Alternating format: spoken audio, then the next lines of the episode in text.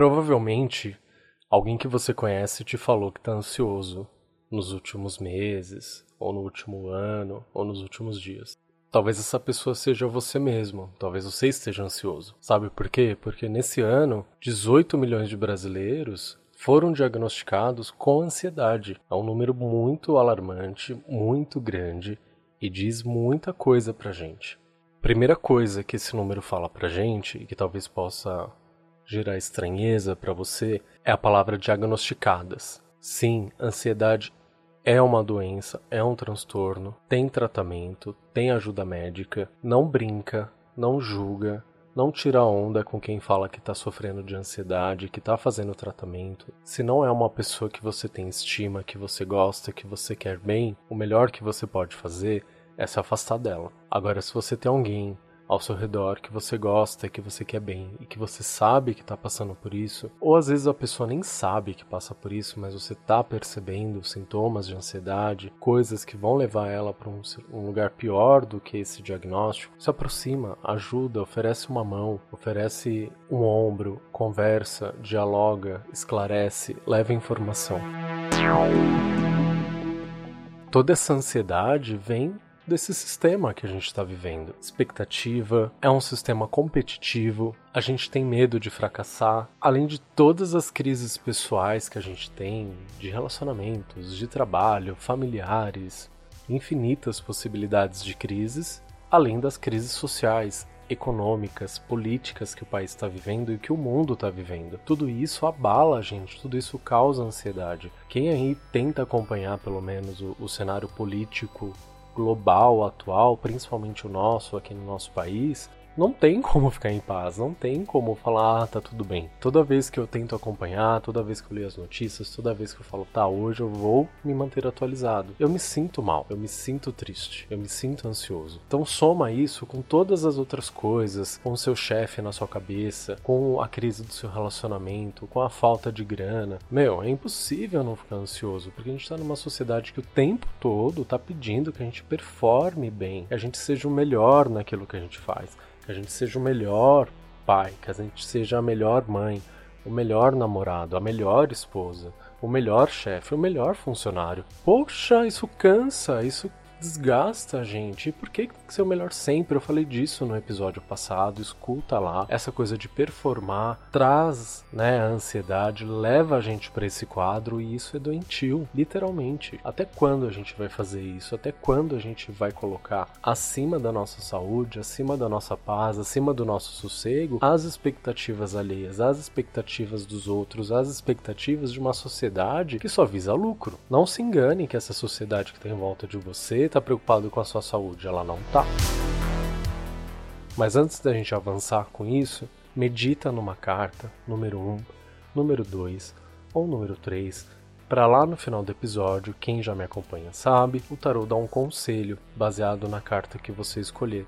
Medita, faça uma pergunta bem objetiva e lá no finalzinho a gente vai ouvir o que o tarô falou para cada uma das cartas que eu tirei aqui já.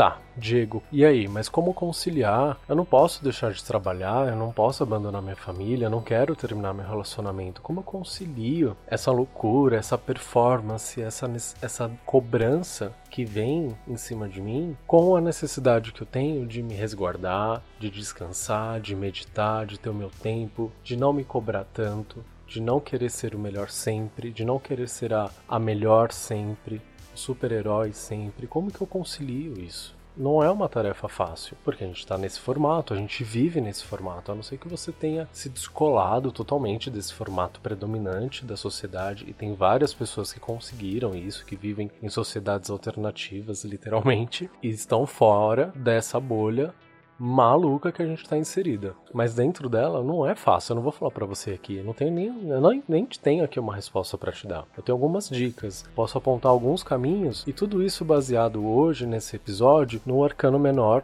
nove de espadas. Esse arcano, nove de espadas, quando você vê ele e tá lá no no feed do Instagram, já postei, ele é aterrorizante, é uma pessoa acordando de súbito na madrugada tendo ali um bombardeio de pensamentos e de aflições e de medos. É uma pessoa que não está conseguindo dormir porque está sendo atacada pelos seus receios, atacada pela sua ansiedade, está tendo uma crise no meio da noite. Mas espera aí, o tarô não tem mais de centenas de anos e a gente está falando de ansiedade hoje mais do que nunca, mas o tarô já falava de ansiedade lá atrás. Por quê? Porque é uma coisa que a gente tem intrínseca em nós, é uma coisa que faz parte da natureza humana. A ansiedade acontece que ela vai mudando de cara. O gatilho dessa ansiedade, ao passar das eras, ele muda, ele muda de cara, ele muda de faceta, ele muda a forma como ele atua. A ansiedade ela faz parte de ser humano o que vai mudar é o que vai ativar essa ansiedade. Então, quando o tarô foi criado, ela já existia, não é uma coisa nova, não é um fenômeno novo dessa sociedade que a gente tem. É uma coisa própria, nossa, que de tempo em tempo muda o que faz ela despertar. O que tem feito essa ansiedade despertar nessa era que a gente vive são essas coisas que eu falei agora. Tá, e aí, Diego, você ainda não me falou nada, não achei nenhuma solução. Não achou mesmo, porque não é uma solução fácil. E, baseado nesse arcano, o que, que ele fala? É uma carta do naipe de espadas. O naipe de espadas está relacionado ao elemento ar.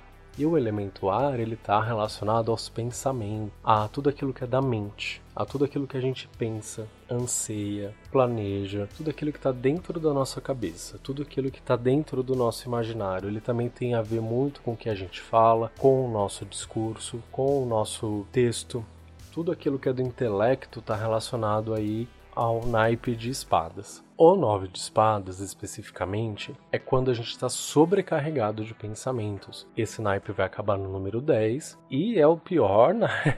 e é a pior carta do tarô para muita gente, o 10 de espadas. É quando ali você nem tá mais ansioso, você já foi, as 10 espadas foram cravadas nas suas costas, você não consegue mais levantar, nem tem mais solução. O 9 de espadas você ainda tem ali um pouquinho de chance de resolver a situação. É quando você ainda tá naquele medo, você tá na pré-morte, você tá na pré alguma coisa, tá? Antes de acontecer a catástrofe, você tá sendo alertado de que você tá no seu limite. Se você tá sendo alertado de que você tá no seu limite, essa ansiedade é um alerta. O que, que você vai fazer? Você vai bancar essa ansiedade, vai continuar performando até você não conseguir mais, até todas as 10 espadas estarem cravadas em você, ou você vai puxar o freio e falar: não, não vou deixar isso acontecer. Acaba aqui. E começa a confrontar esses medos. O que tá tirando seu sono? O que tá fazendo você pular da cama de madrugada? Madrugada. O que, que é? É a falta de dinheiro, é a desconfiança no seu parceiro, na sua parceira, no seu marido, na sua esposa, é a preocupação com seus filhos, é a preocupação com alguém que você gosta. O que, que é? Você tá apaixonado, você tá frustrado, você tá machucado. Você tem que confrontar e descobrir o que, que é. Porque esse arcano fala que boa parte desse medo, dessa preocupação, disso que tá tirando o seu sono, só tá na sua cabeça, só tá na sua imaginação. E que se você olhar para eles frente a frente e elencar e tentar colocar eles no racional de uma forma mais clara, mais objetiva, você vai ver que é infundado esse medo. Esse é o primeiro passo. Isso também não vai resolver totalmente mas vai ali eliminar algumas coisas da sua cabeça e vai te trazer uma certa leveza. Quando a gente tá nesse nível do nove de espadas, que é muita ansiedade, é muito medo, é muito. É um filme de terror, a gente tá numa situação muito difícil e sozinho a gente não consegue sair dessa situação. É quando você vai perceber que sozinho você não dá conta. Os arcanos do, do naipe de espadas, eles são muito fechados em si, muito fechados em, em seus pensamentos, nas suas ideias, nas suas convicções.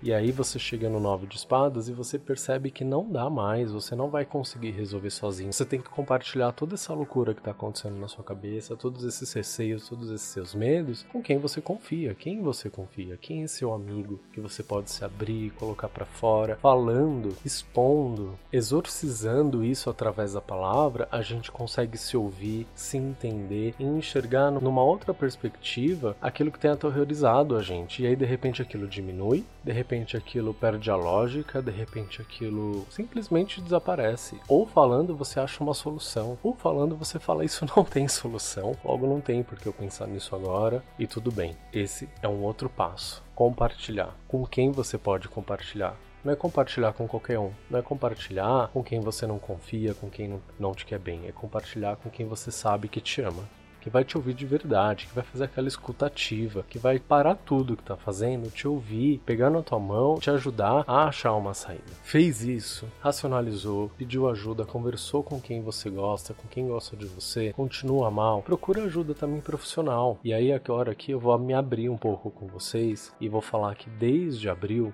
eu tive um burnout, eu, eu quebrei, assim, em termos de saúde mental, por todos esses motivos que eu falei aqui, pessoais, sociais, que extrapolavam aí o meu, o meu domínio, coisas que fizeram contra mim, coisas que me chatearam, coisas que eu não conseguia. Mesmo me esforçando, eu tentei de várias formas, várias formas pragmáticas, legais, resolver a questão. E eu não dei conta. Todas as minhas ferramentas pessoais do Diego não funcionaram mais.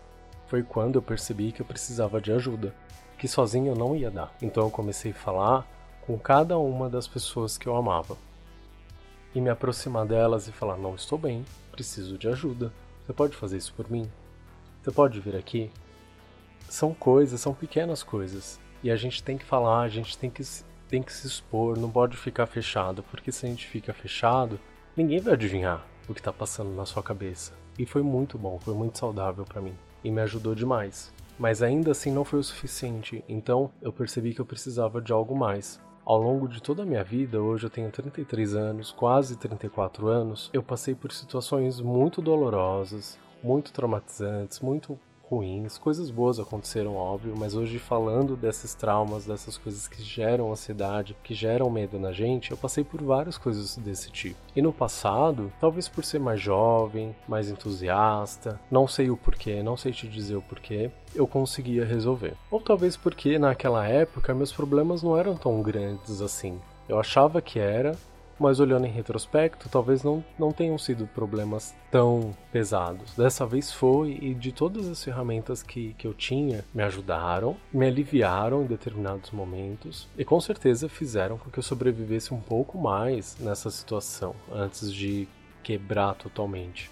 Então deu tempo de perceber que eu precisava de uma ajuda extra e que eu precisava intervir de forma radical naquilo que estava me fazendo mal. Então eu comecei a intervir e comecei a me desfazer de verdade de tudo aquilo que não me servia mais, desde coisas materiais, desde bens, desde pertences, eu saí dando tudo. Eu abri minha casa e dei tudo para um monte de gente. Eu saí da casa que eu morava porque eu me sentia mal lá e fiquei sem casa. Nesse período também eu perdi meu emprego e fiquei sem emprego. E aí parece que eu tô cavando problemas, mas não, eu tava me livrando de situações que estavam me fazendo mal. E de pessoas que estavam me fazendo mal. E de ansiedades que estavam me causando mais ansiedades. Ter uma casa é lindo, é maravilhoso, é gostoso, mas aquilo tava pesando em mim. Eu não tava 100% para ter uma casa, cuidar dela e ser feliz e limpar e fazer compras e pagar contas e tudo mais. Eu não queria mais isso. Tinha virado um pesadelo. O que alguns anos atrás era um sonho, naquele momento tinha virado um pesadelo. Então eu fui eliminando esses pesadelos. E por último, não foi por último, foi em paralelo, eu procurei ajuda médica. Eu fui na psicóloga e no psiquiatra. Faço terapia, comecei um tratamento psiquiátrico é, para ansiedade e para depressão que me ajudou muito, muito, muito e que me tirou daquele quadro que eu estava gravíssimo de não conseguir dormir, de vigília total, e hoje eu tô super bem. Hoje eu tô com a minha vida reorganizada, trabalhando, perto das pessoas que eu amo e que me amam, as pessoas que eu recorri e que não me ajudaram ou simplesmente fizeram a egípcia, as pessoas que me julgaram, que não entenderam, que fizeram chacota, porque muita gente faz chacota com quem tá nessa situação, porque é visto como fraqueza, como corpo mole, vagabundice, é bem pesado. E ouvir todas essas coisas, que você é vagabundo, que você é preguiçoso, que você não é isso, que você não é aquilo outro, machuca tanto. Então se você não acredita que tal pessoa que tá te pedindo ajuda, que confiou em você, que se abriu com você, tá passando por isso, se você não consegue exercitar essa empatia, faz o favor para ela de se afastar, fica quieto, não fala daquilo que você não sabe. Quando eu percebi que algumas pessoas que eu confiava não entenderam o que eu estava falando, e colocaram outras coisas como prioridades em suas vidas e tudo bem, porque cada um tem seu corre, elas também foram embora. Assim como eu me livrei da minha televisão, das minhas cadeiras, do meu sofá, eu me livrei de pessoas que também me faziam mal, que me causavam ansiedade. Você entende? É um processo, é um processo de limpeza, essa ansiedade que a gente sente. É um processo de cura, não só de cura material, espiritual, mas também de cura médica de você procurar ajuda, cura física, porque isso impacta a nossa existência material. A gente não é só espírito, a gente não é só alma, a gente tem um corpo físico. E a gente tem que lembrar que ele existe e tem que cuidar dele da melhor forma possível, sem paranoias, mas lembrar que a gente está num plano físico, num plano material. E no plano material a gente tem corpo, a gente precisa cuidar dele também. A gente precisa cuidar da mente, a gente precisa cuidar do espírito. E às vezes aquilo do campo material está impactando a nossa mente. E aquilo que está na nossa mente está impactando o nosso corpo. A gente precisa achar esse equilíbrio sempre, cotidianamente. Como que você consegue achar esse equilíbrio? O que, que funciona para você? Não vai ser eu aqui gravando esse podcast que vai te falar, é você que vai descobrir. O que, que funciona para você? O que te mantém equilibrado? É bom a gente se investigar nesse sentido para a gente não adoecer. Óbvio que tem outros tipos de ansiedade, tem aquela ansiedade que eu chamo de, entre aspas, normal, que é aquela que antecede um acontecimento importante. Então amanhã você vai fazer uma prova, você tem um date, você tem uma entrevista de emprego, você vai comprar alguma coisa, você vai num show daquele artista que você gosta pra caramba. Então essa é a ansiedade que eu chamo de normalzinha. É... Não é dela que a gente está falando, né? Porque a gente já entendeu que a ansiedade faz parte do ser humano. Todo ser humano sente ansiedade. Quando a gente extrapola essa ansiedade normal e vai para a ansiedade que começa a nos adoecer, começa a tirar o nosso sono, começa a deixar a gente em estado de alerta, de medo, é hora de a gente prestar atenção antes que a gente entre num buraco pior. Essa ansiedade que acorda a gente durante a noite é como se ela estivesse falando: "E aí, meu filho, eu tô aqui, Vamos, vamos resolver essa situação? Vamos desacelerar? Vamos trabalhar menos? Vamos se preocupar menos? Vamos pedir ajuda? Ela tá te avisando. O nosso corpo ele é muito inteligente, a nossa mente ela é muito poderosa e a gente precisa entender, aprender a ler esses sinais para achar soluções. Nessa de ficar distraído com tudo ao nosso redor, a gente meio que se desconecta de nós mesmos e de todos os sinais que a gente recebe que antecipariam situações horrorosas que a gente não conseguiu antecipar. Se a gente começa a prestar mais atenção nesses sinais, nesses indícios, nesses toques que nós mesmos nos damos, a gente vai conseguir aos poucos à medida que o tempo passa e à medida que a gente vai aperfeiçoando essa sensibilidade, a evitar problemas, a evitar traumas, a evitar situações que a gente não quer mais pra gente. E esse é o grande segredo pra gente não voltar a entrar mais nessa situação. Depois que ela acaba, como acabou para mim, eu decidi o que eu não queria mais para mim a gente está muito acostumado a falar o que a gente quer pra gente, né? Ah, eu quero ser rico. Ah, eu quero trabalhar naquele lugar. Ah, eu quero um namorado assim, assim, assado. Minha namorada tem que ser assim, assim, assado. Gente, primeiro fala o que você não quer. Aprende a entender o que você não quer mais pra sua vida. Que tipo de situação você não quer mais passar. Que tipo de abuso você não se submete mais. Define isso, deixa isso muito claro na sua cabeça, porque vai te ajudar no processo de escolha daquilo que você quer. Quando aquilo que você quer aparecer para você, com tudo aquilo que você não quer já definido, vai ser tão claro, vai ser tão certo de que aquilo é para você e que você vai entrar de cabeça e que você vai fazer aquilo com paixão, com dedicação, com alegria, e é muito legal. Agora, vamos para a parte que todo mundo fica ansioso para ouvir, a louca, que é a leitura das cartas número 1 um tá com a bola toda. Tô vendo aqui que vai rolar aí um bafo de casamento. Essa pessoa aí que você gosta, que ou que você que vocês já estão juntos. Vai ser um momento muito gostoso para vocês, de conquista a dois, de relacionamento saudável, de troca de sentimento, de amor gostoso. Existe uma conquista mútua de amor, de sentimento, e talvez eu, eu, eu vejo aí uma aliança bem forte. Talvez se vocês não são casados, um casamento. Se vocês já, já são casados, é uma consolidação disso, uma reafirmação desse sentimento. Ou se você está pensando naquela pessoa, ah, eu vou ficar com fulano, vai ficar com fulano, vai dar tudo certo, vai ser um relacionamento lindo, vocês se gostam, se joga. Saiu aqui uma, uma sequência de cartas muito gostosa para quem está pensando em amor vai rolar.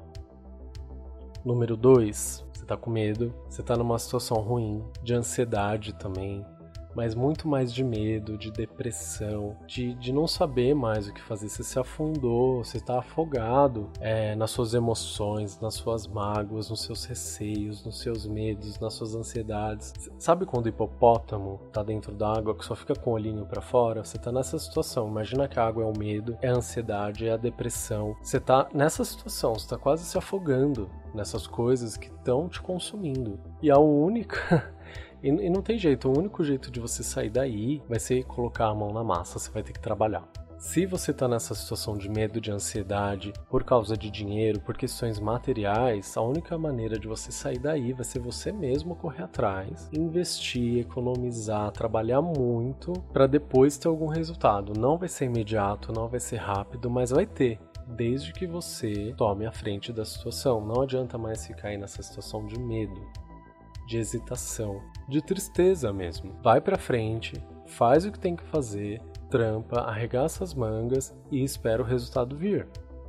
Número 3. Se você está tendo aí problemas com dinheiro ou está preocupado se você vai perder seu emprego, é, talvez você perca e talvez você passe aí por uma situação de aperto financeiro. É hora de você desde já começar a economizar, a pensar naquela reserva e não sair por aí gastando, porque você está num, num momento de, de fim, de encerrar isso daí que você está vivendo. Não sei se, se é você que quer sair, não sei se é você que quer encerrar essa situação ou se ela vai ser encerrada por você, mas ela vai acabar. E isso vai impactar na forma como você administra seus bens, suas finanças, suas coisas materiais. Então é o momento de você, desde já, sabedor disso, começar a dar uma segurada, a começar a administrar melhor o que você tem para você não passar dificuldades. Como todo final de ciclo, como todo fechamento, ele antecipa algo novo, algo que vai começar, então algo temporário, é uma transição. Mas nessa transição você vai ter que se policiar bastante. Aceita esse fechamento, aceita esse encerramento, toma essa postura de, de parcimônia com as suas coisas e vai atrás do novo, porque